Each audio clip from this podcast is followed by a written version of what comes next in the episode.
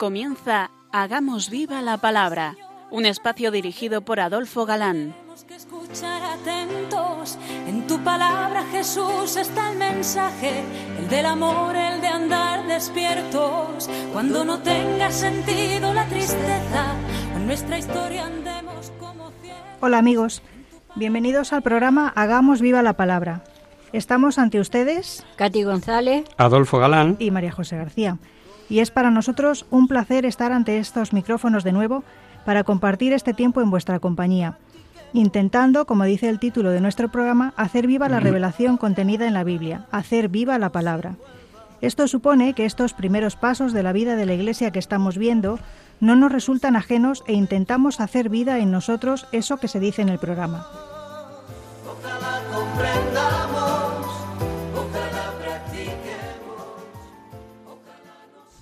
En nuestro libro de Hechos eh, de los Apóstoles nos quedábamos la pasada emisión a las puertas del salto a Europa de Pablo y sus compañeros mediante una visión nocturna. ¿Cómo? Pues no sabemos bien. Durante la oración, mediante un sueño, que Pablo viese con claridad esa petición, al igual, por ejemplo, que San José conoció lo de la encarnación de la Virgen, o la petición de la huida a Egipto, en la matanza de los inocentes. Lo cierto es que Dios quería que saltasen a Europa, que los misioneros pasaran a evangelizar a Europa. Concretamente, el paso más cercano sería Macedonia. Y los primeros se les hace saber que se les reclama en Macedonia, que como sabéis está justo en el lado opuesto del mar Egeo desde Troade, actual Turquía, donde se encontraban nuestros misioneros. Recordemos la cita. Pasaron entonces por Misia y descendieron a Troade durante la noche. Pablo tuvo una visión. Vio un macedonio de pie que le rogaba, ven a Macedonia y ayúdanos. Apenas tuvo esa visión, tratamos de partir para Macedonia, convencidos de que Dios nos llamaba para que la evangelizáramos. Una vez visto, remoloneó, puso pegas, se quejó de sus planes rotos, porque él tenía otros planes. Lo hemos escuchado. Inmediatamente intentamos pasar a Macedonia. Parece normal, ¿verdad? Pues la experiencia nos dice y sabemos de cuántos disgustos, cuántos enfados, cuántas desobediencias de religiosos, de sacerdotes, por las mismas causas porque el señor obispo les cree más necesarios en este sitio que en este otro, eh, en este puesto o en este otro, y como el que ordenen los superiores esto o lo otro suele deberse a causas segundas, y éstas normalmente no las consideramos, son en realidad de la que Dios se vale para hacer su voluntad. Y es a partir de este punto donde comienzan en el libro y con toda seguridad porque una cita anterior es dudosa, los llamados pronombres personales del autor, los famosos eh, ir, venir, nosotros en castellano, ¿no? El autor se pone en primera persona, con lo que sabemos que él estaba como acompañante de Pablo, Intentamos, no había, nos había llamado Dios etcétera, ¿no? Dios quería el Evangelio en Europa. Y gracias a que estos apóstoles sí eran obedientes al Espíritu Santo, nos llegó el Evangelio. Una vez más diremos que Dios se vale de humanos que digan sí y sin condiciones. No será un problema de saber, de ser más listo o menos inteligente, de tener más salud o estar hecho un cacharro. Dios actúa a favor de los demás con tu sí, no con tu talento, ni con tu salud aunque aprovechará, eso sí, sus posibilidades y cualidades. No te pedirá que cantes si eres mudo, pero a lo mejor te elige para que evangelices a mudos. No te pedirá que aquello o lo otro, pero él se valdrá siempre de las circunstancias para indicarte el camino. Embarcados en Troade y tal vez con corta parada en Samotracia, pequeña isla, llegaron a Filipos. Y dice San Lucas que era Filipos una gran ciudad y colonia, colonia romana, claro. Allí se celebró la gran batalla en la que Octavio y Marco Antonio derrotaron a los asesinos de César, Bruto y Casio. y después, detrás de la derrota de Marco Antonio y Cleopatra en Accio, y quedar dueño del imperio romano Octavio, llevó allí aquella población de Filipos muchos soldados veteranos, gran parte de los de Marco Antonio, y quedó como colonia romana. Colonia romana implicaba muchos privilegios. No pagaban impuestos, se regían por sus propias autoridades, etc. Era como un premio por haber pertenecido a las legiones romanas. Como itálicos, ahogaron las costumbres y elementos de los nativos. Esto importa, importa sobre todo para comprender la comunidad de Filipos y sobre todo para entender mejor la carta que San Pablo dirigió a esta tan querida iglesia para él. En Filipos, por cuanto hemos sabido, había muy pocos judíos, no tenían sinagoga, y los pocos que había, en su mayoría mujeres, se reunían los sábados junto al río a rezar. No sabemos si allí disponían de algún pequeño recinto, pero allí se presentó el sábado Pablo y habló con aquellas mujeres. Nos embarcamos en Troade y fuimos derecho a Samotracia y al día siguiente a Neápolis. De allí fuimos a Filipos, ciudad importante de esta región de Macedonia y colonia romana. Pasamos algunos días en esta ciudad y el sábado nos dirigimos a las afueras de la misma, a un lugar que estaba a orillas del río, donde se acostumbraba a hacer oración.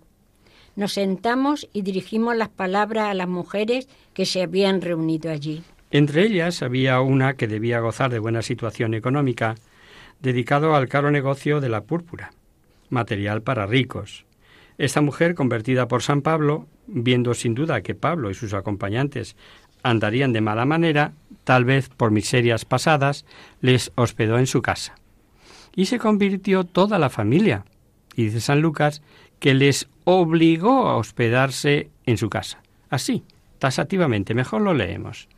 Había entre ellas una llamada Lidia, negociante en púrpura de la ciudad de Tiatira, que adoraba a Dios.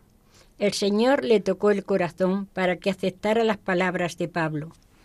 Después de bautizarse junto con su familia, nos pidió, si consideráis que soy fiel al Señor, venid y alojaos en mi casa.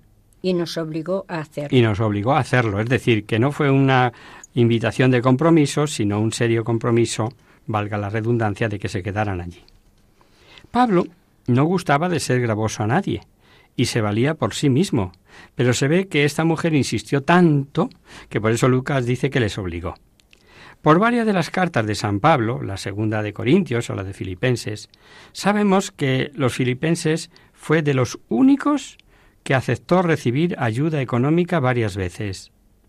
Tal vez Lidia, sobrenombre casi seguro, pues eh, procede de Tiatira, que es una ciudad de Lidia como región, decimos tal vez, aquella mujer anduvo implicada en tales ayudas. A juzgar por la floreciente comunidad de Filipos, debieron quedar allí cierto tiempo, y Lucas nos narra los hechos que él estima son dignos de historia escrita. También allí hubo persecución, y lo pasaron mal, sobre todo Pablo y Silas. Claro que si no había judíos, la persecución pudo venir o vino por otro motivo. Motivo por el que la Iglesia no pocas veces ha sido atacada, y que no es otro que predicar contra intereses no lícitos. Amigo, cuando nos tocan el bolsillo. En Filipos había una joven que bien con artes eh, por ser ventrílocua, como opina San Agustín, bien y sería lo más probable, por influencia del diablo poseída, mm, se dedicaba a la adivinación, Muchos eh, traductores hablan de esta joven que tenía un espíritu pitónico. Es igual, porque se creía que Pitón era la serpiente que pronunciaba los oráculos de Delfos, y también los griegos llaman Pitón al que era ventríloco. Sus voces las figuraban como venidas de lejos, y como este arte, o posesión diabólica si es que lo era, lo que hacía era promocionar buenos ingresos a los amos, la armaron. Vaya que sí la armaron. Vamos a leer despacito y poned mucha atención porque el texto merece la pena. Un día, mientras nos dirigíamos a un, al lugar de, de oración, nos salió al encuentro una muchacha poseída de un espíritu de adivinación que procuraba mucho ganancia a sus amos adivinando la suerte. Ella comenzó a seguirnos, a Pablo y a nosotros, gritando, esos hombres son los servidores del Dios Altísimo que os anuncian el camino de la salvación. Así lo hizo durante varios días hasta que al fin Pablo se cansó y dándose vuelta dijo al Espíritu, Yo te ordeno en nombre de Jesucristo que salgas de esta mujer. Y en ese mismo momento el Espíritu salió de ella. Pero sus amos, viendo desvanecerse las esperanzas de lucro, se apoderaron de Pablo y de Silas. Lo arrastraron hasta la plaza pública ante las autoridades y llevándolos delante de los magistrados dijeron, Esta gente está sembrando la confusión en nuestra ciudad. Son unos judíos que predican ciertas costumbres que nosotros, los romanos, no podemos admitir ni practicar. La multitud se amotinó en contra de ellos y los magistrados le hicieron arrancar la ropa y ordenaron que los azotaran después de haberlos golpeado despiadadamente. Los encerraron en la prisión, ordenando al carcelero que lo vigilara con mucho cuidado. Habiendo recibido esta orden, el carcelero los encerró en una celda interior y les sujetó los pies en el cepo. Veamos. Poseída o inducida con sus artes y a juzgar por el texto, en ambos casos andaba mm, Satanás de por medio. ¿Cómo es posible que gritase esos hombres son siervos del Dios Altísimo y nos anuncian camino de salvación? ¿Y cómo es posible que por ello Pablo haga enmudecer a la joven y ella cese de tales afirmaciones? Y es que, amigos míos, cuando el ángel caído se disfraza de luz, mala cosa. También hubo demonios que gritaron a la multitud que acompañaba a Jesús, Tú eres el Hijo de Dios. Y también Jesús se lo prohibía. Los narra San Lucas. Os doy la cita por si queréis hacer deberes en casa. Está en el capítulo 4, versículo 41. La intención de Satanás jamás puede ser buena. Y si en el caso de Jesús hubiera sido contraproducente proclamar entonces la divinidad de Jesucristo, Pablo no necesitaba tal colaboración, que por otra parte lo hacía un día y otro, fastidiando la predicación de Pablo e importunándole. Segundo, a los amos ni les iba ni les venía seguramente la predicación de Pablo, esa es la excusa. Pero cuando vieron que por culpa de la predicación de Pablo, la joven ya no adivinada y con ello se iba al garete las ganancias, entonces la de siempre, calumnia, amotinan a las gentes, tratan de cortar la evangelización, y como Pablo era judío y aquello era colonia romana, acusaron de predicar y hacer lo que los romanos no podían permitir. Parece como si el evangelio, como perdón, si el vengativo hubiese sido el propio Satanás. Porque es raro que unos pretores romanos despreciasen a estos aparentes vagabundos hasta el punto de castigarlos con azotes y meterlos en la cárcel sin ni siquiera haberles juzgado. El resultado lo hemos escuchado. En lo más interior de la cárcel, seguro que con las llagas propias de la flagelación romana y con grillos en los pies. Se ve que o bien Lucas y Timoteo no estaban en el momento de ser apresados o que tomaron solamente a Pablo y Silas como responsable. El caso es que los otros dos se salvaron de la cárcel. Y es impresionante lo que Lucas nos cuenta a continuación. Y tal vez también a muchos impresiona la conducta de los cristianos en estos casos, porque incluso a los cristianos, por ejemplo Plinio el joven, en una carta a Trajano, le decía hablando de los cristianos. Encerrados sus cuerpos en la cárcel, sus espíritus se reunían con sus lejanos hermanos mediante la oración y el canto. Sin duda que la conducta de los cristianos ha desconcertado a infinidad de no creyentes, pero veamos cómo lo cuenta eh, Lucas en, los Hechos. Cerca de la medianoche, Pablo y Silas oraban y cantaban alabanzas de Dios, mientras los otros prisioneros los escuchaban.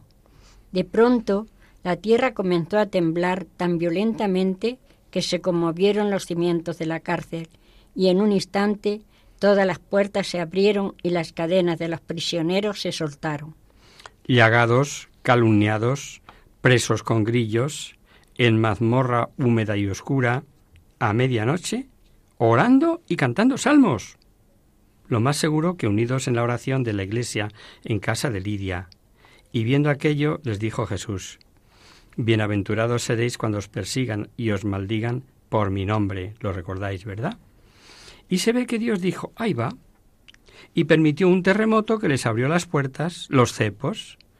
Muchos racionalistas escribieron, hablo en pasado, porque ahora dicen otras burradas, que eso del terremoto no fue milagro, por cuanto en aquellos lugares eran relativamente frecuentes. Claro que lo que no sabemos es si lo que era frecuente es que los terremotos no solo derribasen los muros de la prisión, sino que soltase cadenas, abriesen puertas, sin que la ciudad se sintiese el más mínimo ruido.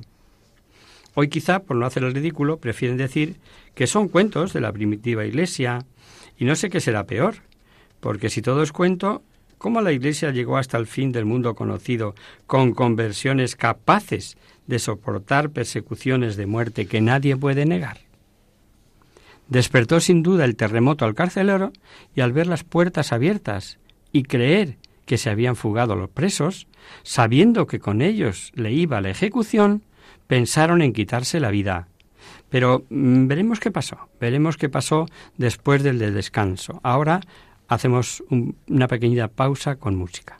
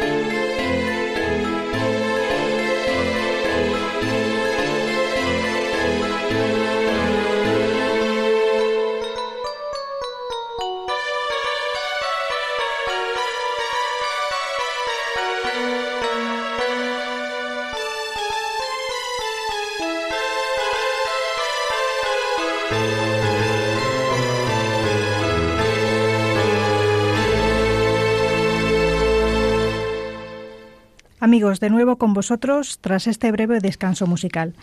Os recordamos, queridos oyentes, que sintonizáis el programa Hagamos viva la palabra. Si queréis contactar con nosotros vía correo postal, lo podéis hacer a Radio María, Paseo Lanceros 2, primera planta, 28024, Madrid. Y si preferís el correo electrónico, hagamos viva la palabra arroba radiomaria.es. Para los que os acabáis de incorporar, deciros que estamos analizando en detalle el libro de Hechos de los Apóstoles. Y veíamos antes del descanso al carcelero responsable de la custodia de Pablo y Silas a punto de quitarse la vida tras derribarse el muro de la prisión, pensando que los prisioneros habrían escapado. Y Pablo le disuade, eh, le grita no te quites la vida, etc.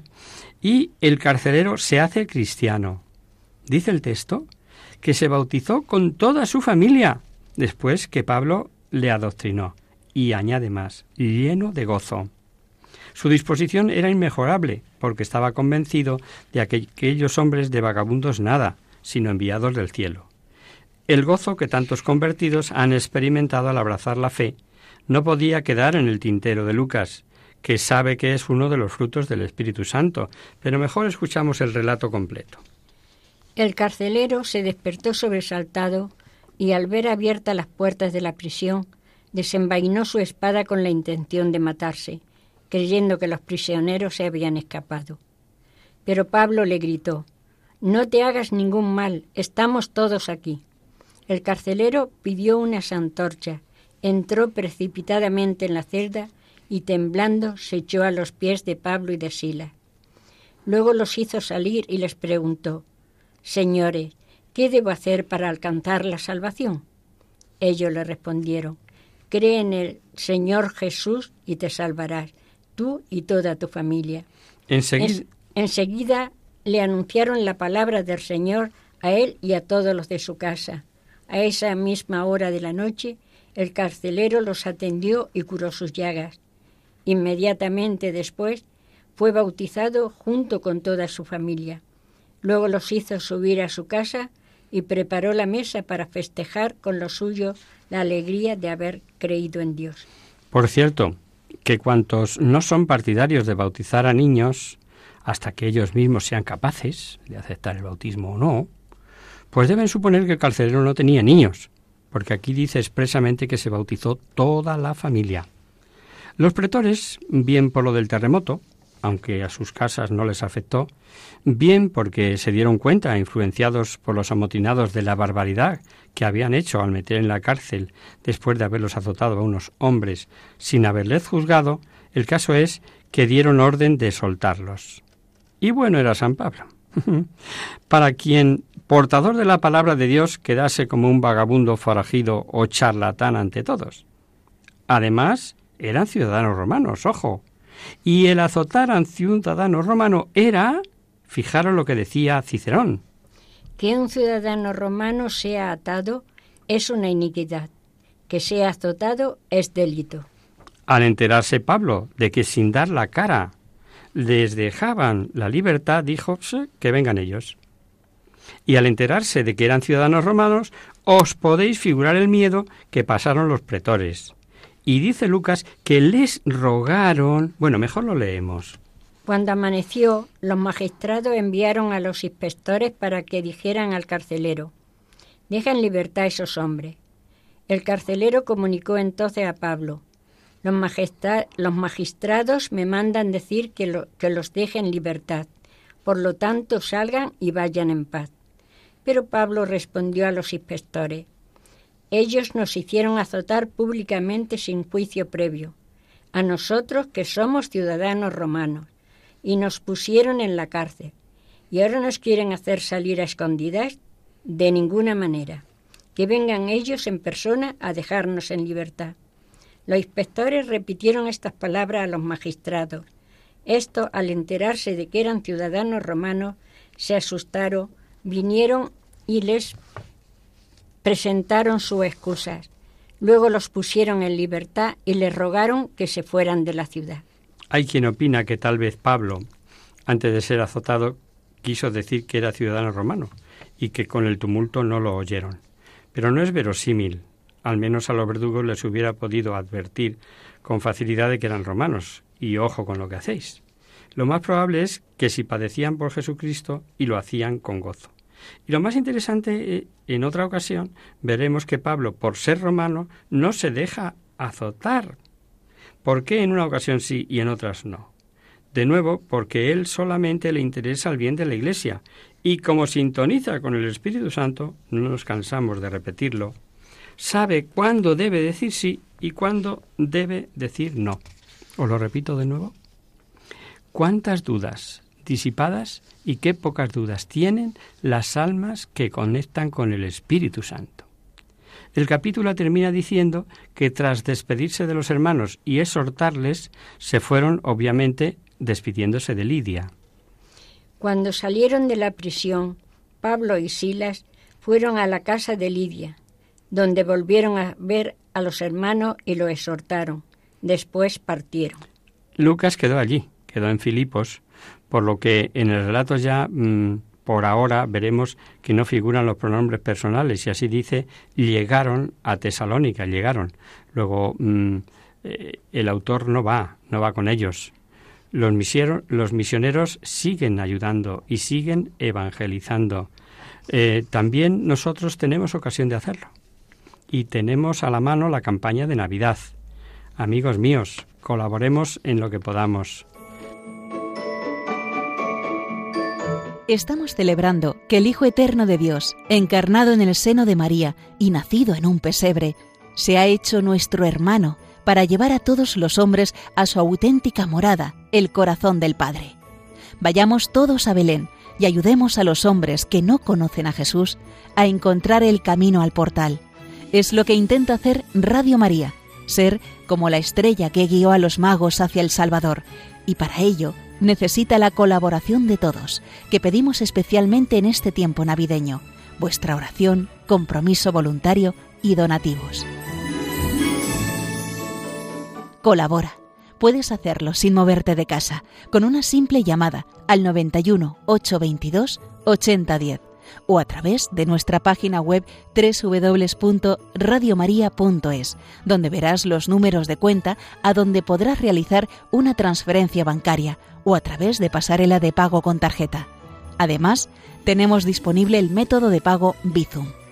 Y si quieres que tu donativo desgrabe, no olvides indicar tus datos personales, incluido tu NIF. Radio María te desea feliz Navidad. Efectivamente, un granito no hace granero, pero ayuda al compañero, como dice el refrán. Bueno, seguimos con nuestro libro de Hechos de los Apóstoles. Tesalónica era una ciudad importante, declarada por Augusto como ciudad libre, de gran movimiento comercial y gobernada, dice Lucas, por politarcas. Título que se da única y exclusivamente aquí y que posteriormente la arqueología ha demostrado que es correcto. Algunos traductores traducen por magistrados. En fin, llámense como quieran, el caso es que gozaban de tal gobierno, de gobierno propio. Y Pablo, según costumbre, frecuenta la sinagoga y aunque dice que por tres sábados, hemos de pensar que en Tesalónica estuvo más tiempo, a juzgar por la comunidad que allí quedó, aunque en la sinagoga no aguantase más que tres. Mejor leemos. Atravesaron Anfípolis y Apolonia y llegaron a Tesalónica, donde los judíos tenían una sinagoga. Pablo, como de costumbre, se dirigió a ellos y discutió durante tres sábados. Basándose en la escritura, explicaba los textos y demostraba que el Mesías debía sufrir y resucitar de entre los muertos. Y el Mesías, afirmaba, es este Jesús que yo les anuncio. Algunos se convencieron y se unieron al grupo de Pablo y de Sila, lo mismo que un gran número de adoradores de Dios, de pagano y no pocas mujeres influyentes. Dice el texto que discutía con los judíos de la sinagoga. La discusión versaba sobre lo que las Sagradas Escrituras revelaban sobre Cristo, que según las Escrituras el Cristo tenía que padecer y después morir, resucitar. Este Cristo profetizado era Jesús. De nuevo algo que los católicos amantes de la Biblia sabemos por experiencia. Se puede saber de memoria la Biblia entera y andar de error en error. Y lo que desgraciadamente también por experiencia sabemos, que son pocos los católicos que saben defender las verdades reveladas en la Biblia con la propia Biblia. Y como no es de interpretación privada, tal como dice el primer Papa. Pero ante todo tenés presente que ninguna profecía de la Escritura puede interpretarse según el personal parecer de cada cual. Por tanto, hemos de interpretarla a la luz de la Iglesia. Se convirtieron, como hemos escuchado, algunos judíos, prosélitos y muchas mujeres. Pero la mayoría de los judíos, por envidia, así lo dice el texto, siguiendo su diabólica tacta, táctica, perdón, armaron tumulto, alboroto, esta vez valiéndose de maleantes a los que sin duda pagaron. No encontraron a Pablo como se hospedaba en casa de un tal Jasón, judío, que debía ser muy conocido en Tesalónica, pues nada dice el autor que arrastraron a Jasón ante los magistrados. A Jasón no podían denunciarle por las mismas calumnias que veremos emplearon, y astutamente alegaron haber hospedado a Pablo. La denuncia era que los hospedados habían sido en casa de Jasón, que habían revolucionado a todo el mundo, que iban contra los decretos del César, eh, que afirmaban que hay otro rey, Jesús. Lo leemos.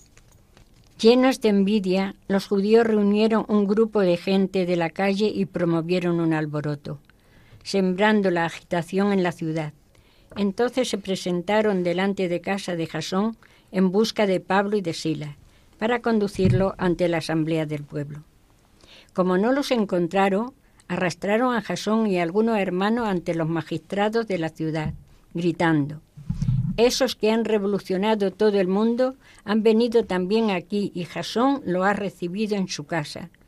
Toda esta gente contraviene los edictos del emperador pretendiendo que hay otro rey llamado Jesús. La acusación era grave. Pero los magistrados no eran tontos y además conocían a los maleantes denunciantes, así que acabó el asunto soltando a Jasón mediante una fianza. Los hermanos enviaron a Pablo y a Silas a una ciudad llamada Berea, a unos 80 kilómetros de Tesalónica, y allí, como de costumbre, se presentó Pablo en la sinagoga. Los judíos de Berea, sin embargo, fueron muy razonables y se interesaron por la predicación de Pablo, y con muy buen criterio, lo que hicieron fue estudiar los textos de las Sagradas Escrituras que hablaban de las verdades que Pablo exponía. Y como comprobaron por sí mismos que era así, que era verdad, hubo una buena cosecha de convertidos. Lo leemos. Esa misma noche los hermanos hicieron partir a Pablo y a Sila hacia Berea. En cuanto llegaron, se dirigieron a la sinagoga de los judíos. Como estos eran mejores que los de Tesalónica, acogieron la palabra con sumo interés y examinaban todos los días la escritura para verificar la exactitud de lo que oían. Muchos de ellos abrazaron la fe, lo mismo que algunos paganos, entre los cuales había mujeres de la aristocracia y un buen número de hombres. Los de Tesalónica se enteran de que Pablo también en Berea estaba predicando y, naturalmente, sabrían de las conversiones. Pues se presentaron en Berea y se repite la historia, agitar, alborotar a la gente para poder denunciar. A toda prisa, dice el texto, San Pablo tuvo que salir danzando y los hermanos le llevaron a Atenas. Lo más seguro es que Pablo fue solo y pedía que, en cuanto fuera posible, le enviaran a Timoteo y a Silas. Y nos encontramos con una página de este libro que es una joya. No ha habido descripción de lo que era Atenas como la que hizo Lucas.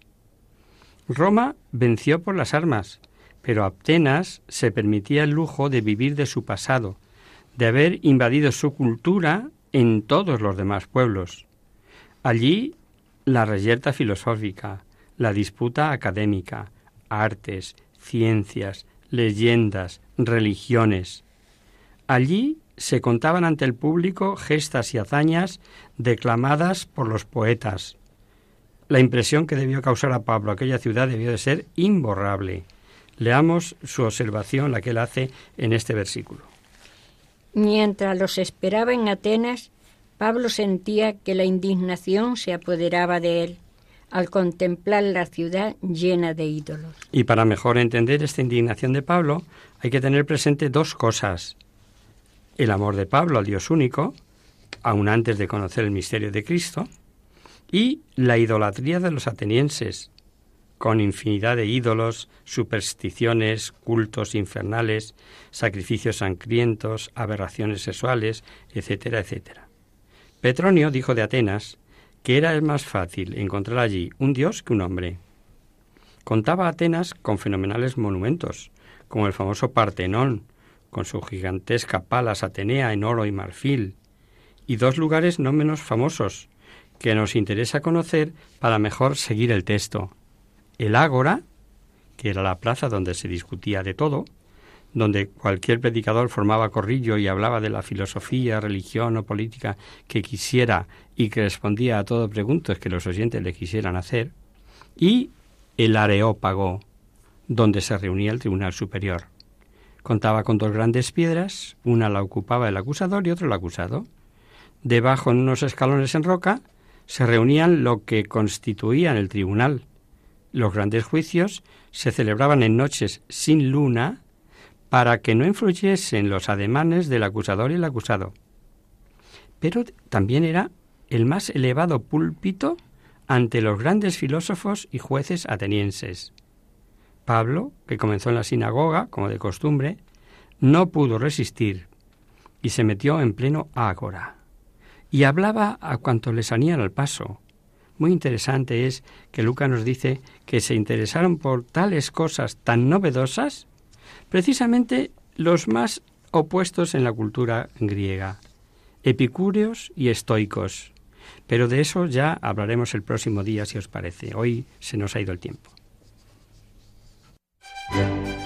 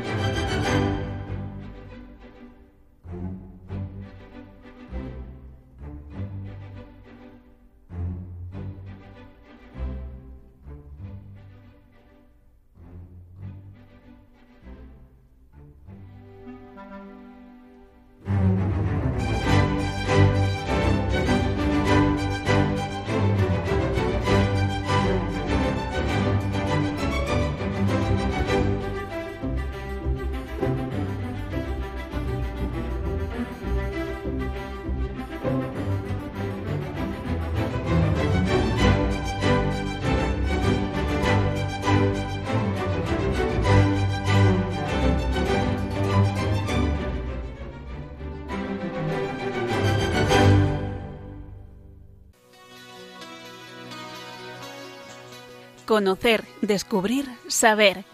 En Hagamos Viva la Palabra.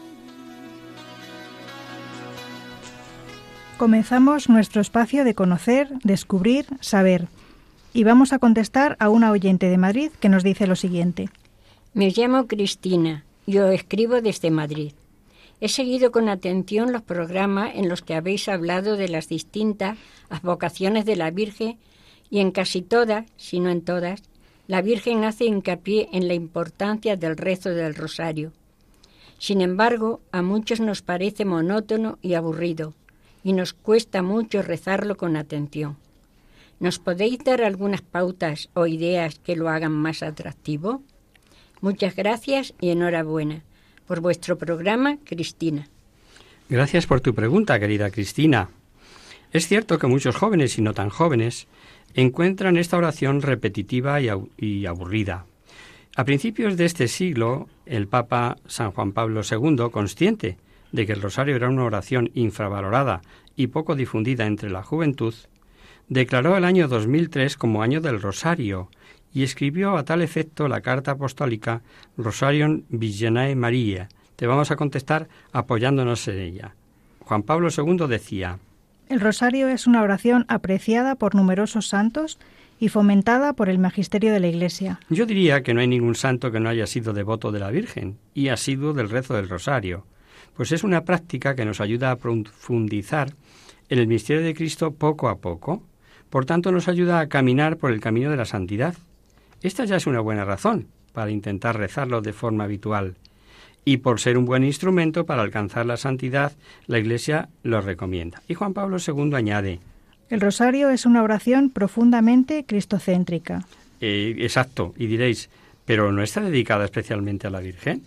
Pues sí, pero María, modelo de humildad, se queda en un segundo plano y dirige nuestra atención hacia su Hijo. Si nos fijamos en los distintos misterios, casi todos se refieren a momentos de la vida de Jesús y pocos hacen referencia a la vida de la Virgen. Y el Papa lo explica así. Con el trasfondo de las Ave Marías pasan ante los ojos del alma los episodios principales de la vida de Jesucristo. El rosario es un, en su conjunto nos pone en comunión vital con Jesús a través del corazón de su madre. Recitar el rosario es contemplar con María el rostro de Cristo. Y seguimos leyendo en esta carta apostólica. Mediante el rosario, el creyente obtiene abundantes gracias, como recibiéndolas de las mismas manos de la Madre del Redentor. Ahí es nada. Otra buena razón para aficionarnos a él. Continuamos viendo las palabras del Papa. El rosario, comprendido en su pleno significado, conduce al corazón mismo de la vida cristiana y ofrece una ordinaria y fecunda oportunidad espiritual y pedagógica para la contemplación personal, formación del pueblo de Dios y la nueva evangelización. Oyendo estas palabras diríamos que el rosario es una de las bases en las que se debe apoyar la vida de todo cristiano, o, al menos una pieza fundamental. Juan Pablo II insiste en rezar el rosario en familia como una forma de mantenerse unidos en una época en la que la familia está tan amenazada. Y también invita a rezar por la paz, tan necesaria en el mundo actual. Si recordáis, queridos oyentes, la Virgen en muchas de sus apariciones pide que se rece y que se rece en familia, y por las familias y la paz en el mundo. Pero ¿cuál es el secreto para aprender a rezar el rosario? Pues fijémonos en María. Ella es el mejor ejemplo. Así nos lo explica Juan Pablo II. La contemplación de Cristo tiene en María su modelo insuperable. Nadie se ha dedicado con la asiduidad de María a la contemplación del rostro de Cristo. Los ojos de su corazón se concentran en él ya en la Anunciación, y desde entonces su mirada siempre llena de adoración y asombro no se apartará, apartará jamás de él. Y añade un poquito más adelante. María vive mirando a Cristo y tiene en cuenta cada una de sus palabras. Guardaba todas estas cosas y las meditaba en su corazón.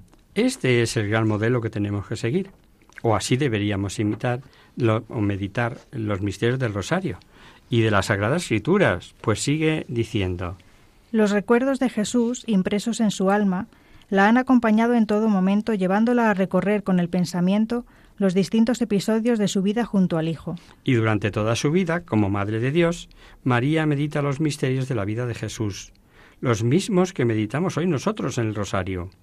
Por eso, ¿quién mejor que María para guiarnos y acompañarnos en esta meditación? ¿Quién mejor para enseñarnos a recorrer ese paseo por los misterios de la vida de Jesús? Continúa el texto. María propone continuamente a los creyentes los misterios de su Hijo con el deseo de que sean contemplados, para que puedan derramar toda su fuerza salvadora. El rezo del rosario es mucho más que una repetición monótona de oraciones. Es una meditación de los distintos momentos de la vida de Cristo. Esto es algo que todo cristiano deberíamos hacer, pararse a pensar en quién cree, por qué cree y qué es lo que cree. El Papa Pablo VI ya advertía Sin contemplación, el rosario es un cuerpo sin alma, y su rezo corre el peligro de convertirse en mecánica repetición de fórmulas y de contradecir la advertencia de Jesús. Cuando oréis, no seáis charlatanes como los paganos, que creen ser escuchados en virtud de su locuacidad. A mí esta cita de Pablo VI me encanta, porque es que pone el dedo en la llaga. Si tú no rezas el rosario y haces de él pues algo monótono, mecánico, pues no va a servir de mucho, ¿no? Aquí tenemos la clave. Si el, el rosario se queda en una repetición monótona de mamerías, sin meditar sobre los misterios de la vida de Jesús, nos vale de muy poco. Por eso notamos que no nos aportan nada y se hace aburrido. En cambio, al meditar sobre los distintos momentos de la vida de Jesús a lo largo del tiempo, percibiremos detalles, matices en los que no habíamos reparado antes. Poco a poco tendremos un conocimiento más profundo de Cristo y nuestra relación con Él será más auténtica, más íntima. Esto mismo sucede con las personas a las que queremos, explica Juan Pablo II. El rezo del rosario exige un ritmo tranquilo y un reflexivo remanso. Es precisamente reflexionando con calma, sin prisas, como se asimilan profundamente los misterios y se le saca todo su jugo al rosario. Y nos da otra clave. Ante cada misterio del Hijo, la Virgen nos invita, como en su anunciación, a presentar con humildad los interrogantes que conducen a la luz, para concluir siempre con la obediencia de la fe. He aquí la esclava del Señor, hágase en mí según tu palabra. Reconociendo nuestra pequeñez, nuestras limitaciones frente a Dios, Primero pedimos luz para entender por qué hace así Dios las cosas en nuestras vidas, en nuestro mundo, en el propio Jesús. Y después aceptamos la voluntad de Dios, incluso aunque no aceptemos sus motivos. Muchas veces las cosas se entienden con el paso del tiempo. El Beato Bartolomé Longo explica. Como dos amigos, frecuentándose, suelen parecerse también en las costumbres, así nosotros, conversando familiarmente con Jesús y la Virgen al meditar los misterios del rosario y formando juntos una misma vida de comunión, podemos llegar a ser, en la medida de nuestra pequeñez, parecidos a ellos. Para asemejarse a Cristo, el camino más seguro es a través de su madre. Cuanto mayor sea nuestro trato con María, más profundamente reconoceremos a Jesús y más unidos estaremos a Él. Retomamos a San Juan Pablo II que afirmó, En ningún sitio como en el Rosario, el camino de Cristo y el de María se muestran tan, profundamente unidos. Por tanto, es un instrumento muy bueno para ser verdaderos seguidores de Cristo. Y añade, Jesús es el camino, María nuestra, muestra el camino. El rosario es además una súplica a María para que interceda por nosotros. Recordamos como la boda de Cana es ella la que repara en las necesidades de aquellos novios e intercede ante Jesús. Y Jesús, que no niega nada a su madre, obra el milagro de la conversión del agua en vino. Y seguimos leyendo. Quien contempla a Cristo recorriendo las etapas de su vida, descubre también en él la verdad sobre el hombre. Y desarrollando más a fondo esta idea, dice el Papa. El rosario ayuda a abrirse a la luz de Cristo. Contemplando su nacimiento aprendemos el, carácter sagrado de la vida. Mirando la casa de Nazaret nos percatamos de la verdad originaria de la familia según el designio de Dios. Escuchando al Maestro en los misterios de su vida pública, encontramos la luz para entrar en el reino de Dios. Y siguiendo sus pasos hacia el Calvario, comprendemos el sentido del dolor salvador. Por fin, contemplando a Cristo y a su Madre en la gloria, vemos la meta a la que cada uno de nosotros estamos llamados si nos dejamos sanar y transfigurar por el Espíritu Santo. De este modo se puede decir que cada misterio del rosario bien meditado ilumina el misterio del hombre. Es una forma de meditar también sobre nuestra vida, incluso sobre el mundo, teniendo como referencia la vida de Jesús, que es nuestro modelo. Juan Pablo II coincide en afirmar que el rosario puede ser una práctica árida y aburrida si nos quedamos en lo superficial, pero añade que es precisamente la repetición, sobre todo de la Ave María, la que favorece la asimilación del significado de cada misterio y da otra gran clave, que nos aficionaremos al rosario que sea una expresión de amor. Como expresión del amor que no se cansa de dirigirse a la persona amada con manifestaciones que incluso parecidas en su expresión, son siempre nuevas respecto al sentimiento que las inspira. Es como dos enamorados, que no se cansan de decirse te quiero, te quiero, una y mil veces, o como una madre, que no se aburra, aburre, perdón, de dedicar caricias y palabras cariñosas a su hijo. Juan Pablo II nos da además una relación de pautas para que el rezo del rosario resulte más provechoso y profundo. Enunciar el misterio y contemplar al mismo tiempo una imagen que lo represente es como abrir un escenario en el cual concentrar la atención. Las palabras conducen la imaginación y el espíritu a aquel episodio de la vida de Cristo. Esto, querido amigo, ya tiene algo de práctica, ya da pautas, ¿no? Eh, esto nos ayuda, entre otras cosas, a, a no distraernos con otros pensamientos si tenemos la mirada fija así como dice. Para dar fundamento bíblico y mayor profundidad a la meditación, es útil que al enunciado del misterio siga la proclamación del pasaje bíblico correspondiente. Esto no siempre es posible, porque no tenemos una Biblia en mano. La lectura del pasaje junto con la imagen que lo ilustra ayudan a imaginar con más detalle el momento de la vida de Jesús sobre el que vamos a meditar. La escucha y la meditación se alimentan del silencio. Es conveniente guardar unos momentos del silencio tras la proclamación de la palabra para fijar nuestra atención sobre el misterio.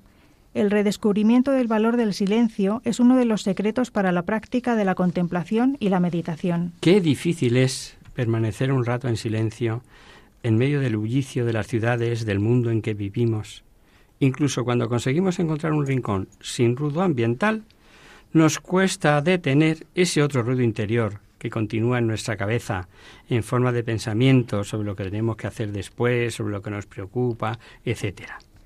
La contemplación de los misterios puede expresar mejor toda su fecundidad si cada misterio concluye con una oración dirigida a alcanzar los frutos específicos de la meditación del misterio. Con esta ejaculatoria pedimos la gracia de imitar las virtudes de Jesús y de la Virgen que se muestran en cada misterio.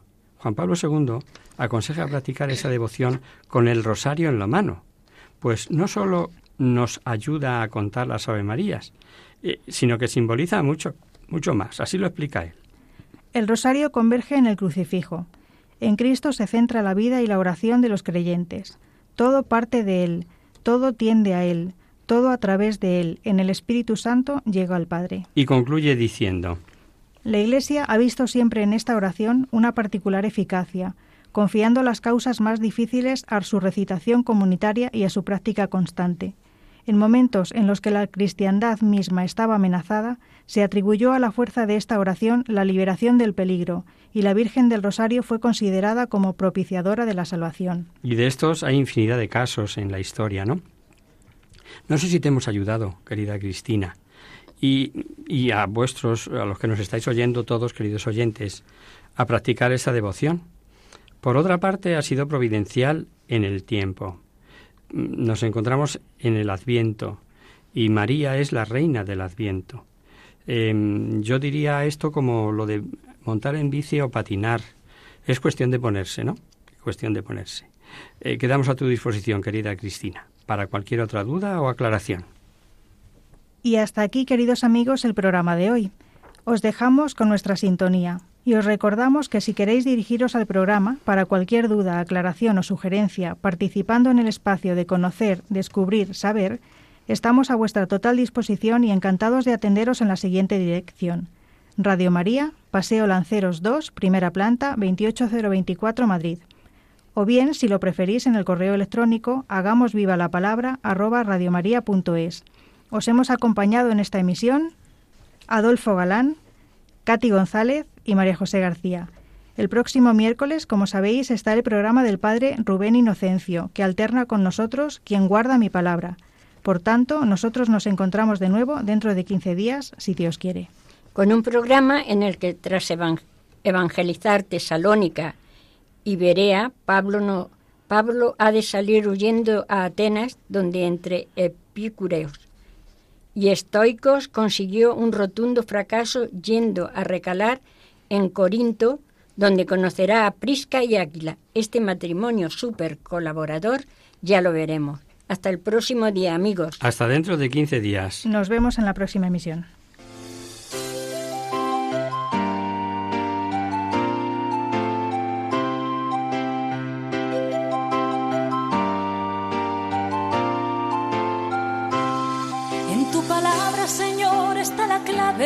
Solo tenemos que escuchar atentos. En tu palabra, Jesús, está el mensaje, el del amor, el de andar despierto. Así concluye Hagamos viva la palabra con Adolfo Galán.